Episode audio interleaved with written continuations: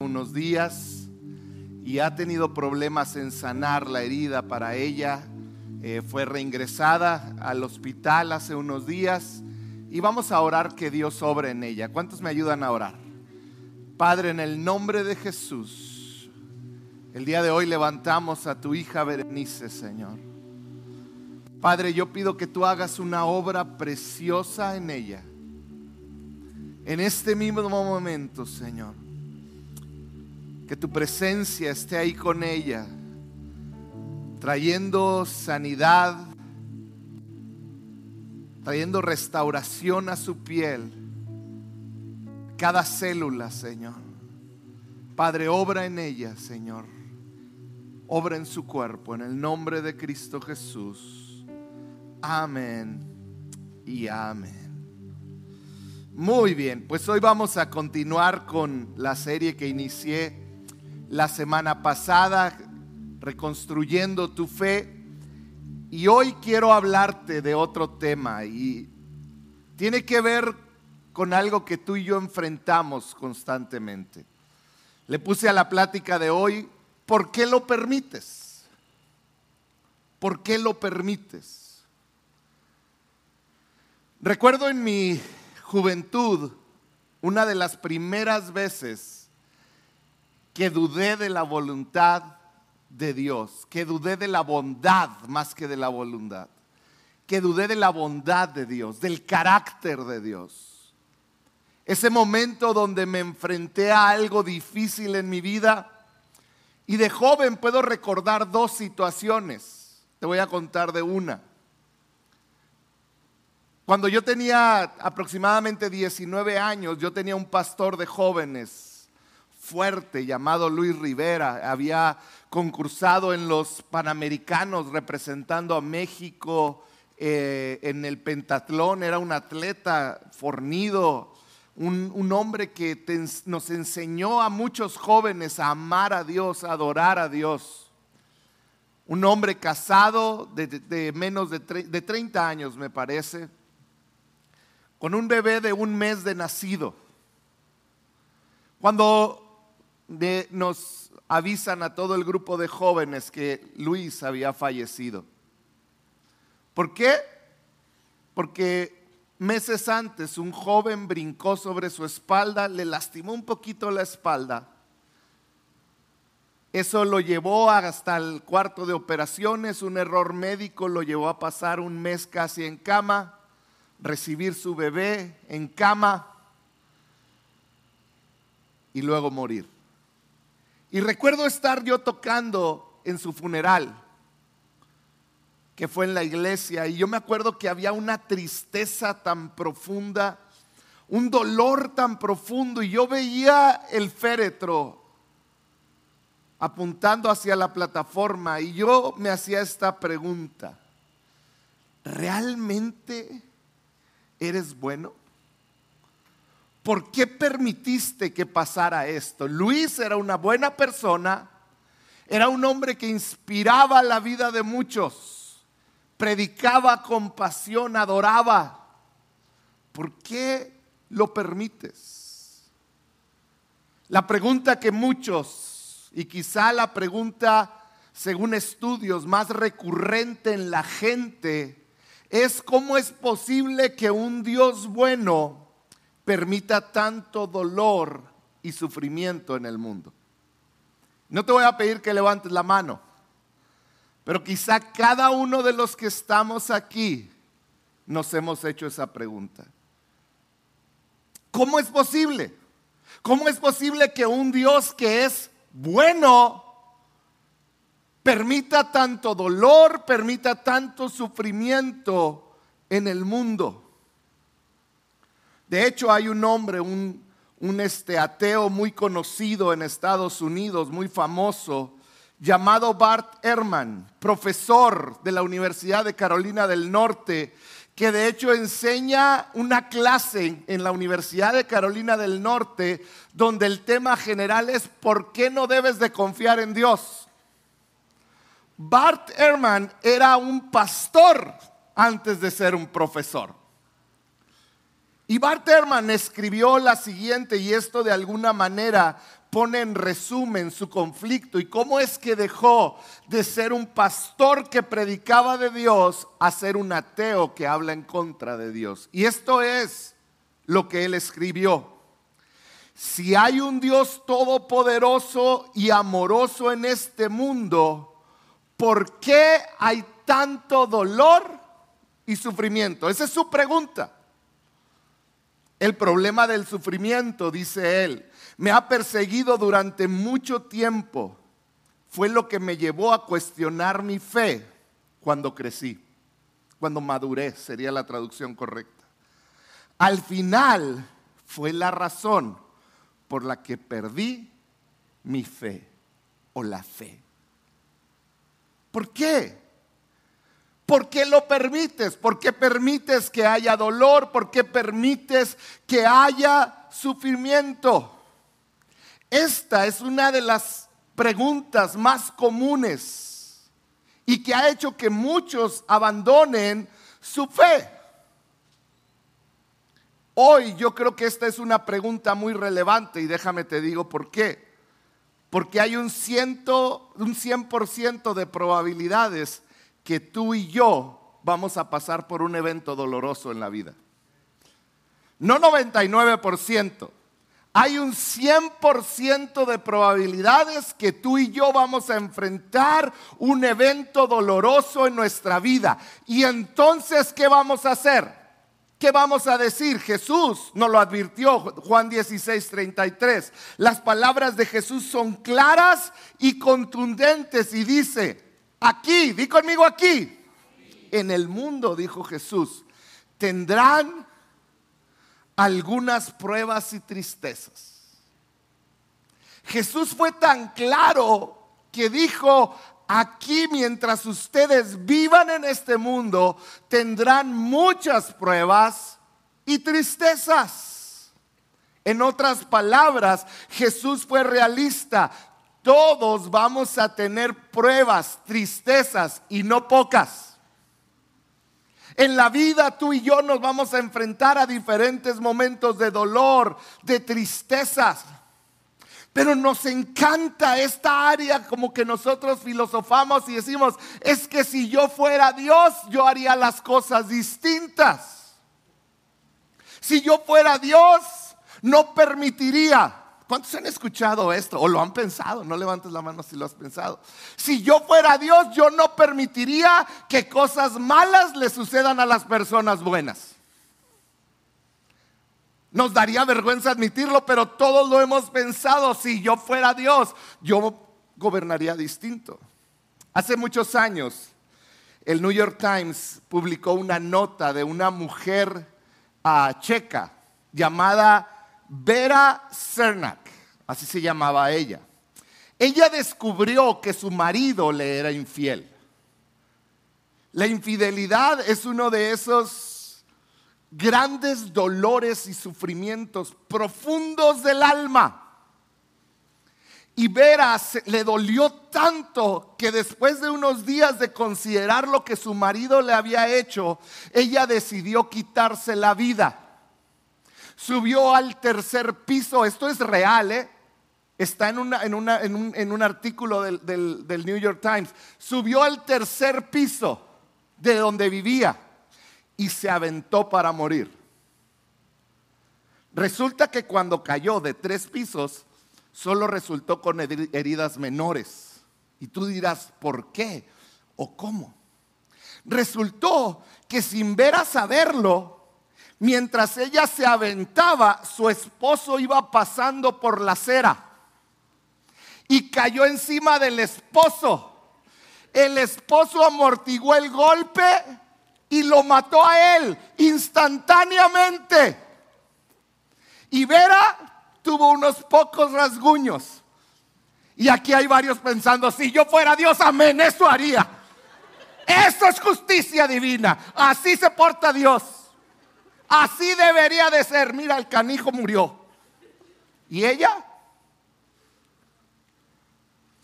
Porque tenemos esta idea, si yo fuera Dios, Los niños siempre estarían fuera de peligro, no estarían en esos peligros de abuso. Si yo fuera Dios, las esposas fieles tendrían un matrimonio de cuento de hadas, de princesas, con su sapo, perdón, con su príncipe azul a un lado.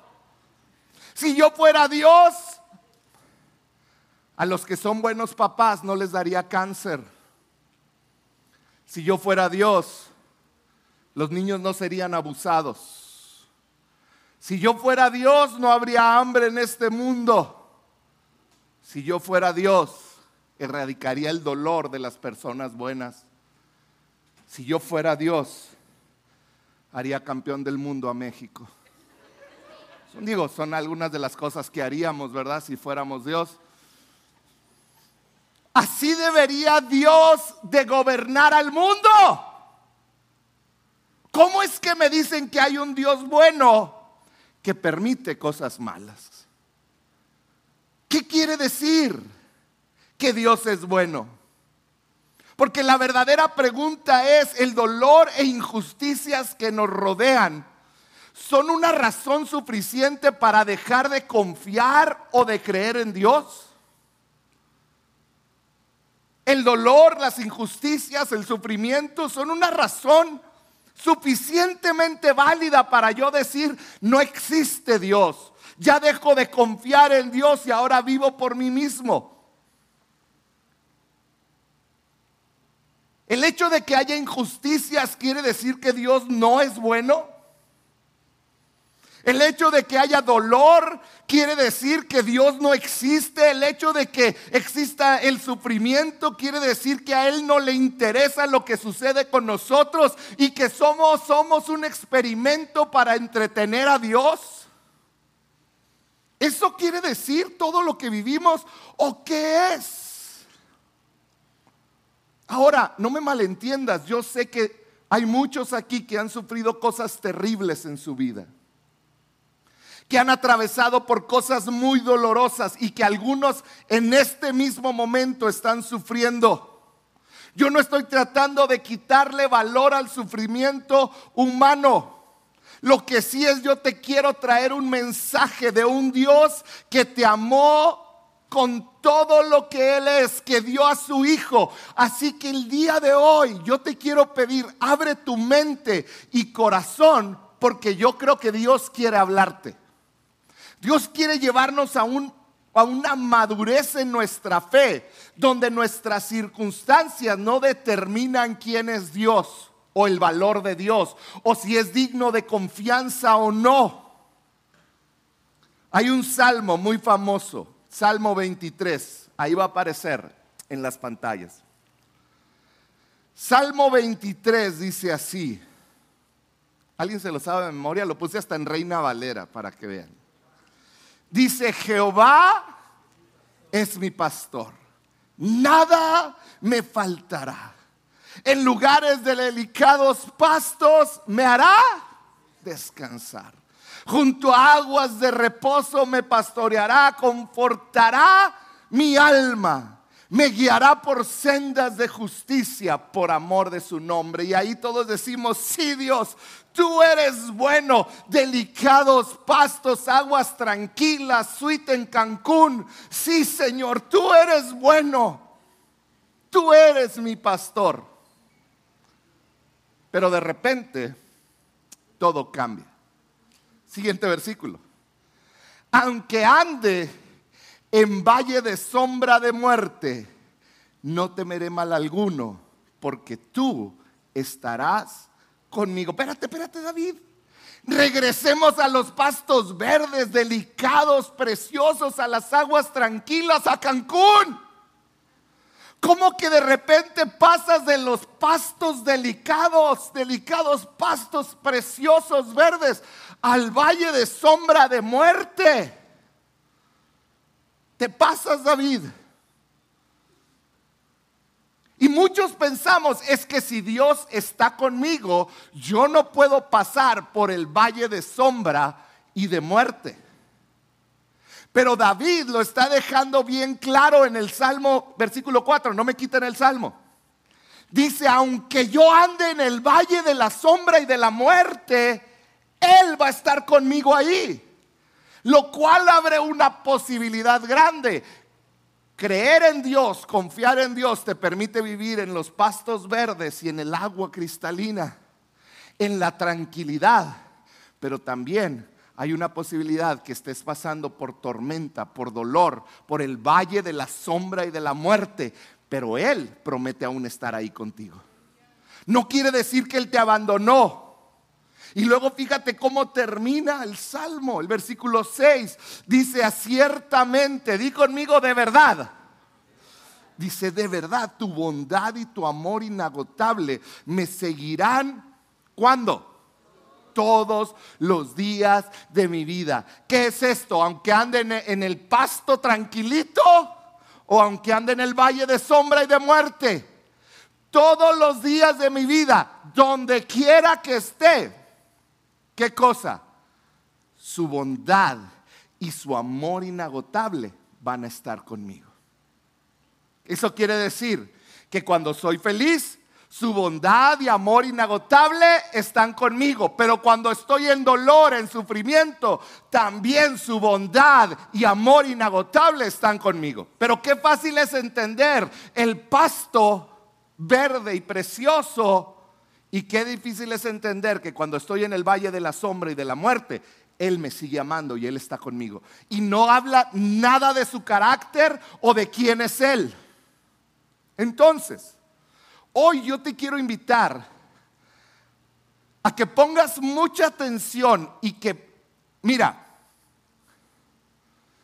se habla mucho que el cristiano muchas veces no usa su mente lo suficiente. Había una cultura cristiana de hace años donde nos decían, si te lo dicen desde la plataforma, es verdad, no lo cuestiones. La Biblia no dice eso. Todo lo tienes que pasar por el filtro de qué? De la palabra de Dios. Para eso necesitamos usar nuestra mente y poner nuestra atención. Entonces hoy yo te quiero hablar de cómo procesas en tu mente y corazón a un Dios bueno que permite dolor y sufrimiento. Y vamos a ver tres puntos que tenemos que entender. ¿Está claro? Número uno, ¿está claro? Número uno, tenemos que entender que Dios es amor. Tenemos que llegar a entender lo que es el amor. Dios no tiene amor. ¿Me explico? Dios es el amor. Dios es amor. O sea, sin Dios no hay definición de amor. Sin Dios no, no existe el amor. Dios es amor. Amor es lo que Dios es. Por lo, por lo tanto, amor, fíjate bien esto, es el deseo más entrañable que tiene el hombre. El amor es lo que más anhelamos, es lo que deseamos. Fíjate lo que dice primera de Juan 4:8. Dice, el que no ama no conoce a Dios. ¿Por qué? Porque Dios es amor. Él es amor. Piensa por un momento. ¿Por qué creó Dios al hombre? ¿Por qué lo creó? Nos creó porque Él quería amar a alguien.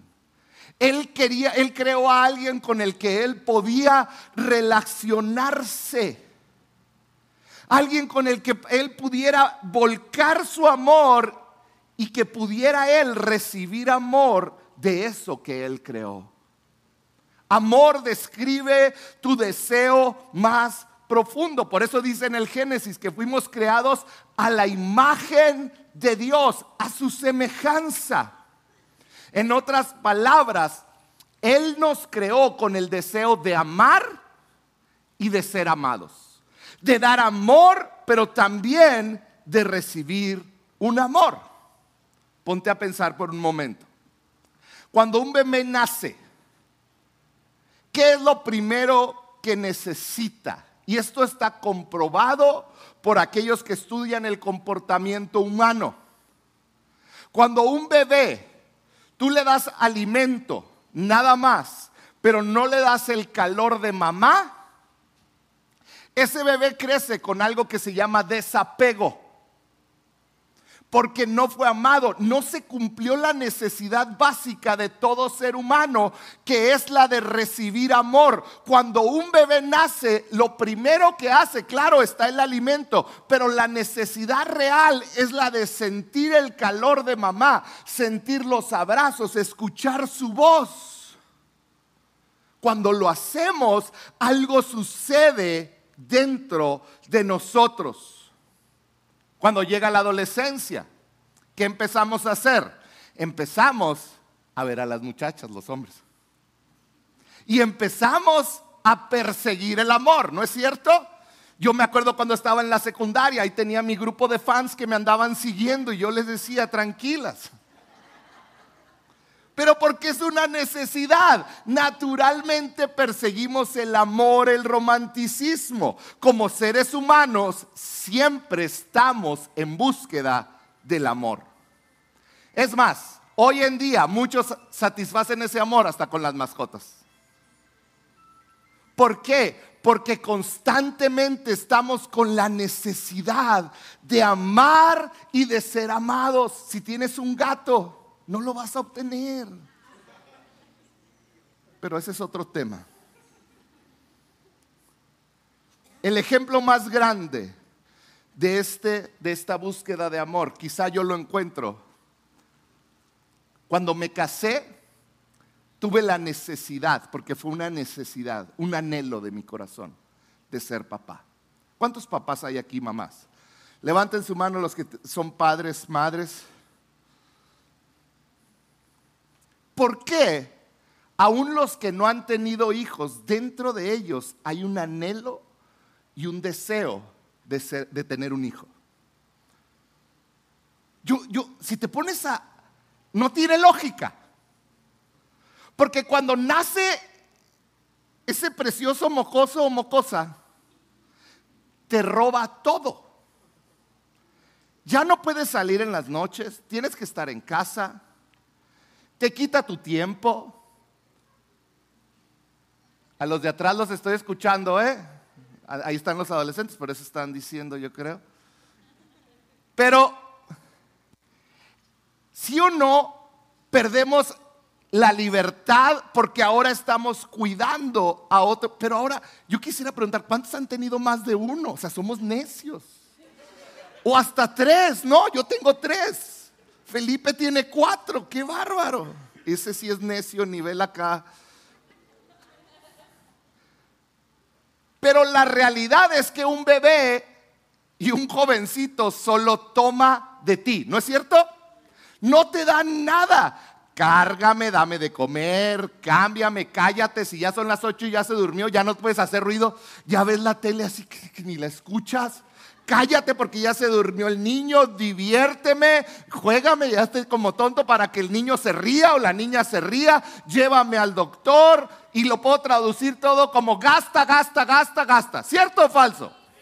Y no estoy siendo malo con los niños, que nadie va a dejar de querer tener hijos por esta plática, porque el tener hijos es ese deseo que Dios puso en nosotros de amar y ser amados. Es algo que viene de Dios. Yo recuerdo el momento en el que tomé a mi hija en las manos la primera vez. Desde ese momento supe, estoy dispuesto a dar todo por ella. Ella no había hecho nada por mí. Cuando agarré a Coco no había hecho nada por mí. Cuando tomé a Josué, nada. Pero yo estaba dispuesto a dar todo por ellos. ¿Cierto o falso? ¿Por qué? Porque es algo que Dios puso, esa necesidad de amar y de ser amado. Fuiste creado para que cuando un hombre y una mujer se aman, ese amor cree a otro ser humano, justo como Dios nos creó a nosotros. Hoy yo te puedo decir, como papá, mi anhelo más grande es que mis hijos sepan que los amo. Y te puedo ser honesto, mi anhelo más grande es que mis hijos me amen. Y te aseguro que en tu vida es lo mismo. ¿Quién nos enseñó esto? Es parte del diseño. Pero debemos de entender, amar es un riesgo. Dilo conmigo. Una, dos, tres. ¿Cuándo lo han vivido? Amar es un riesgo. ¿Sí? Amar es un riesgo. Cuando te casas, si no hay un riesgo en amar, existe el riesgo de que la otra persona no te ame. Existe el riesgo de que la otra persona no te ame con las mismas maneras, sino porque cuando yo caso a las personas, les hago esta pregunta antes de declararlos marido y mujer.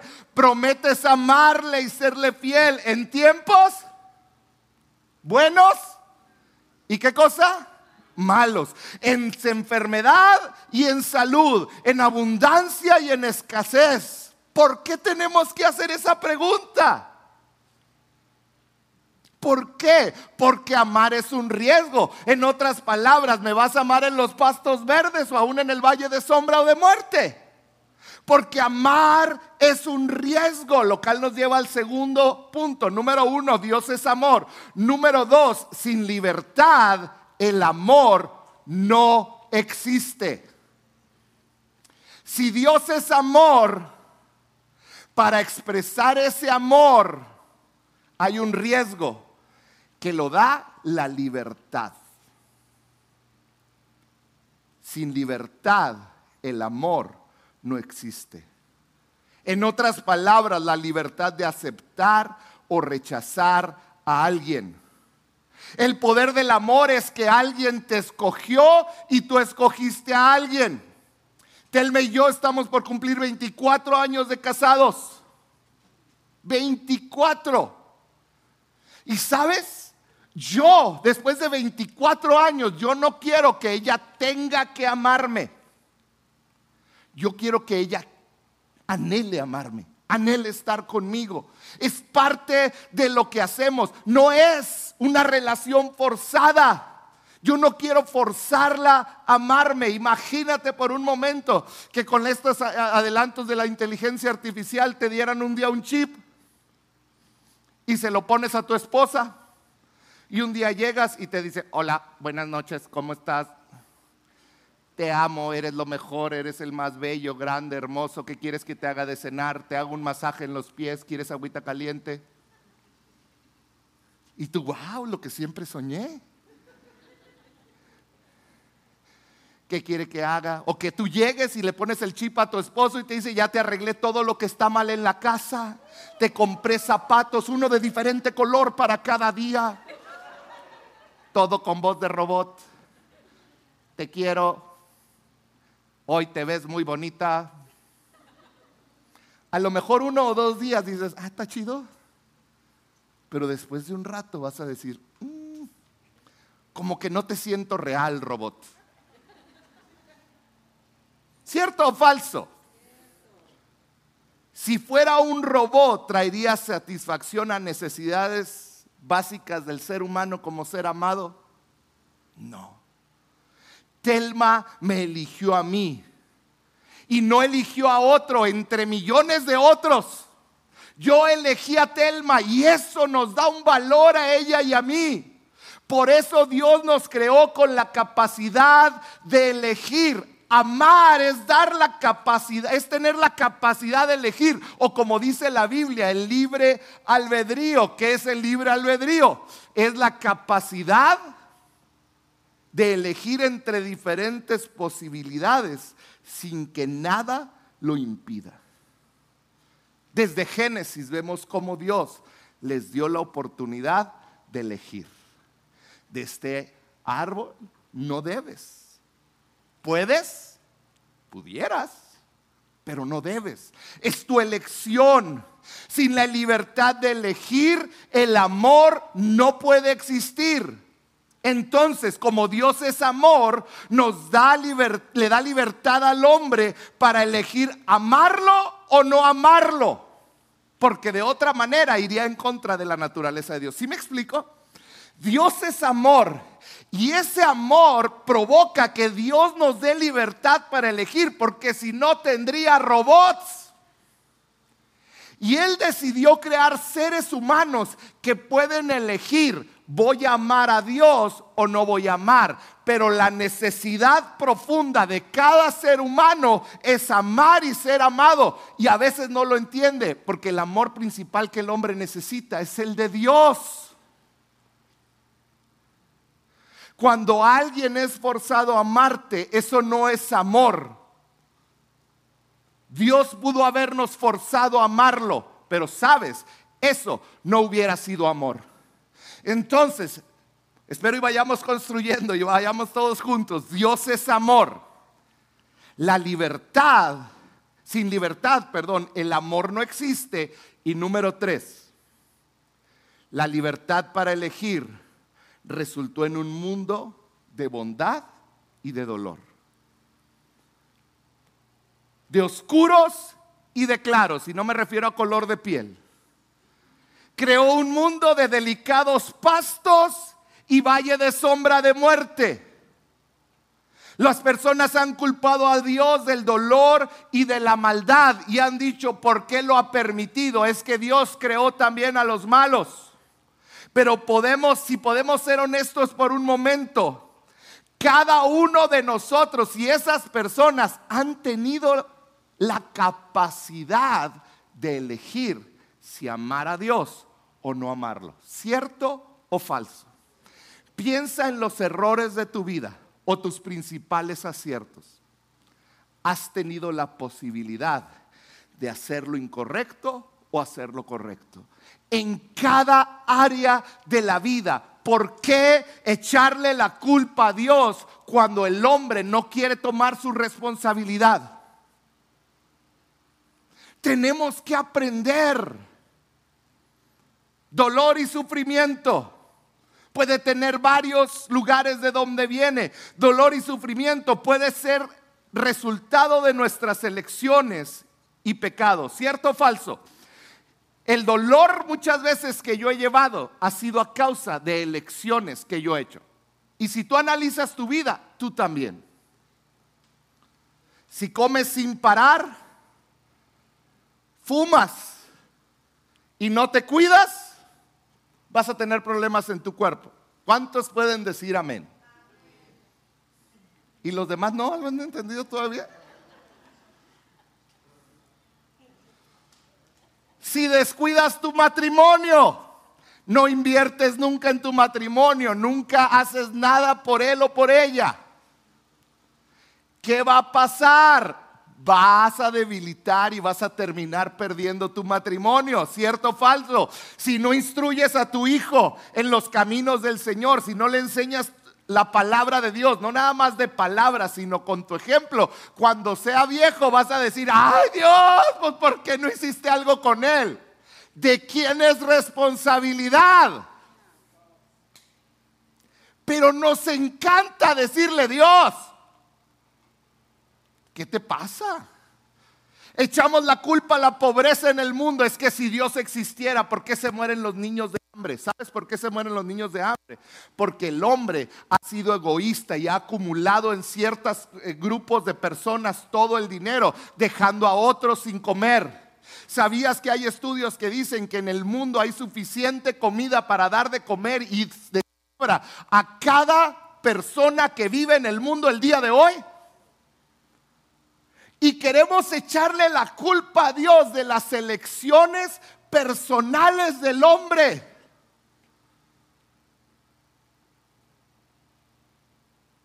Una de las causas del dolor y sufrimiento somos nosotros mismos. Otra puede ser el resultado de las decisiones de otros. Y quizá hoy estás sufriendo y has dolido en tu corazón porque una persona te dañó. Porque lo que hizo otra persona afectó tu vida. Fuiste dañado, dañada por el descuido de alguien más. Fuiste dañado, dañada por la fuerza que utilizó una persona más poderosa que tú para dañarte hasta lo más profundo de tu ser. Fuiste dañado por un conductor ebrio, fuiste ebrio, perdón, fuiste dañado por la violencia en la ciudad. por decisiones de otros y has sido dañado, pero es, todo esto es parte de la libertad con que Dios nos creó, porque de otra manera no existiría el amor. Y muchas veces es el resultado de un mundo quebrado y lleno de pecado, porque la Biblia es clara. Cuando el pecado entró en el mundo, el mundo se quebró y el dolor entró al mundo. Muchas veces clamamos, Dios, arréglalo, ya arréglalo. Y yo puedo, como resumen de toda esta plática, yo puedo decirte lo siguiente. No hay amor sin libertad.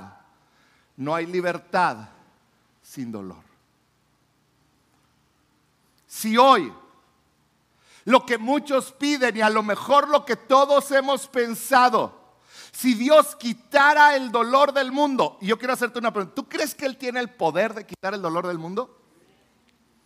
Él pudiera erradicar el dolor del mundo. Si Él quitara el dolor del mundo, para poder hacerlo, Él al momento de quitar el dolor, quitaría la libertad y sin libertad no hay amor.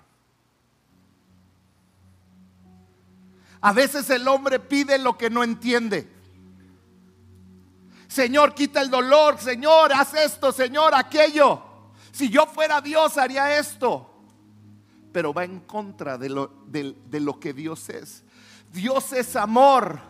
Y como Él es amor, Él nos da libertad para elegir. Y esa libertad causa dolor porque el hombre se equivoca. La existencia del dolor y el sufrimiento no prueba que Dios no existe. Al contrario, prueba que Dios es amor. Dios, fíjate, esto me encanta. Dios escogió limitar su poder para que nosotros tuviéramos la capacidad de amar de amar a los demás y de amarnos y de amar a Dios. Dios con todo su poder y soberanía decidió limitarse y darnos a nosotros la elección. Hoy, tú y yo tenemos la capacidad de escogerlo a Él o no escogerlo a Él. Tenemos la capacidad de amarlo o decidir no amarlo. Justo como nuestros hijos lo tienen con nosotros. Y todo esto, pues quizá dices, pues se oye muy bonito y es teología, pero ¿qué hago con mi dolor? ¿Qué hago con mi sufrimiento? ¿De qué sirve? ¿Qué hago con el dolor que siento? Y quiero terminar contándote una historia de un coach de fútbol americano muy famoso en Estados Unidos, ahorita ya de, retirado. Se llama él Tony Dungy, campeón de Super Bowls. Él tiene varios hijos, pero uno de sus hijos, él escribió en su libro, él es un cristiano, él es un creyente. Él escribió de su hijo que se llama Jordan.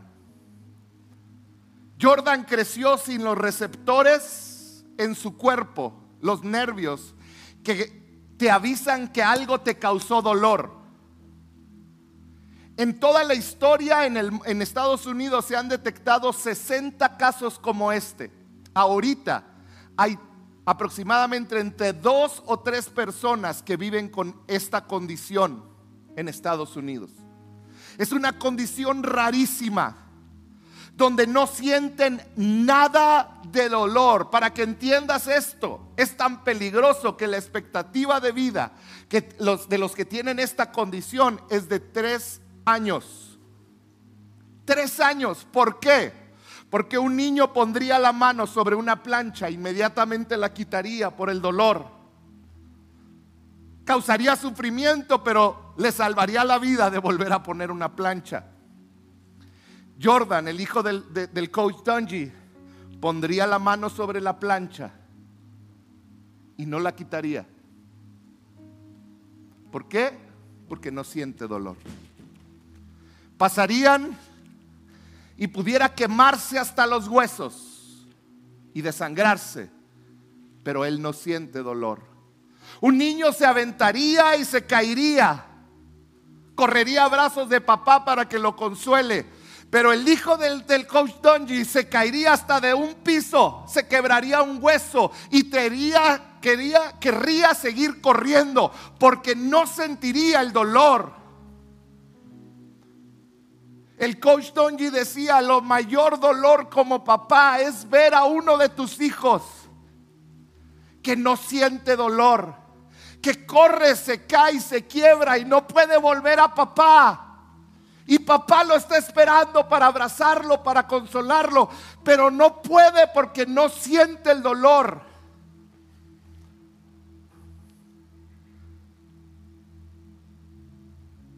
Cuando no puedes experimentar dolor, no puedes ser consolado. Hoy yo quiero decirte y quiero que consideres algo. ¿Será que Dios nos permite muchas veces sentir el dolor para que podamos tener un propósito y volver a Él? Yo sé que esto pudiera parecer increíble y a lo mejor no lo entiendes. Pero cuando lo vi expresado en este coach, decía, cuando un hijo se cae y se corta, yo espero que él corra a mí para yo poder abrazarlo, poder sanarlo, poder mimarlo y que siga su camino. El dolor nos debe de acercar a Dios. El mundo nos ha enseñado y quizá hoy estás aquí pensando, y te has alejado de Dios. ¿Por qué? Porque has sufrido tanto, porque te pasaron tantas cosas. Yo hoy quiero decirte, Él es un Padre que quiere abrazarte y darte esperanza de nuevo. No permitas que el dolor te aleje de Dios. El dolor no es una señal para huir de Dios. Es la señal que Él te está haciendo para que te acerques a Él. No podemos culpar a Dios del dolor del mundo. Él es amor. Y gracias a que Él es amor, hay dolor y sufrimiento. Es la condición humana la que nos separa. Yo no sé si tú has estado huyendo de Dios a causa del dolor, pero yo hoy quiero decirte, Él te ama y te está esperando. Él quiere tener una relación contigo. ¿Por qué no cierras tus ojos por un momento? Padre, yo te pido que tú reveles tu amor a cada uno de nosotros.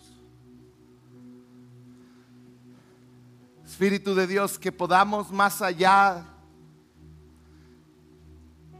de una emoción o un sentimiento. Espíritu de Dios, yo pido que podamos conocerte. Que podemos entender ese amor con el que nos has amado. Que podamos ese, entender ese amor con el que nos acercas a ti. Padre, si hay hombres, mujeres en este momento que han estado huyendo de ti, Señor. Padre, yo te pido que ellos puedan correr a ti que este sea el momento donde ellos pueden regresar a ti, correr a tus brazos de amor. Que pueden conocerte, que pueden amarte. Espíritu de Dios, haz una obra en cada uno. Señor, sé que algunos aquí están pasando por momentos duros en sus vidas, de dolor, de sufrimiento, de angustia. Padre, yo te pido que obres en la vida de cada uno de ellos, Señor. Obra en sus vidas, obra en sus corazones. Y que cada uno pueda conocerte, Señor. y acercarte a ti, Señor. mi corazón late aún más fuerte, más fuerte. Y solo con oír tu voz, todo dentro de mí se estremece, se estremece, diciendo que te. ¿Por qué no te pones de pie?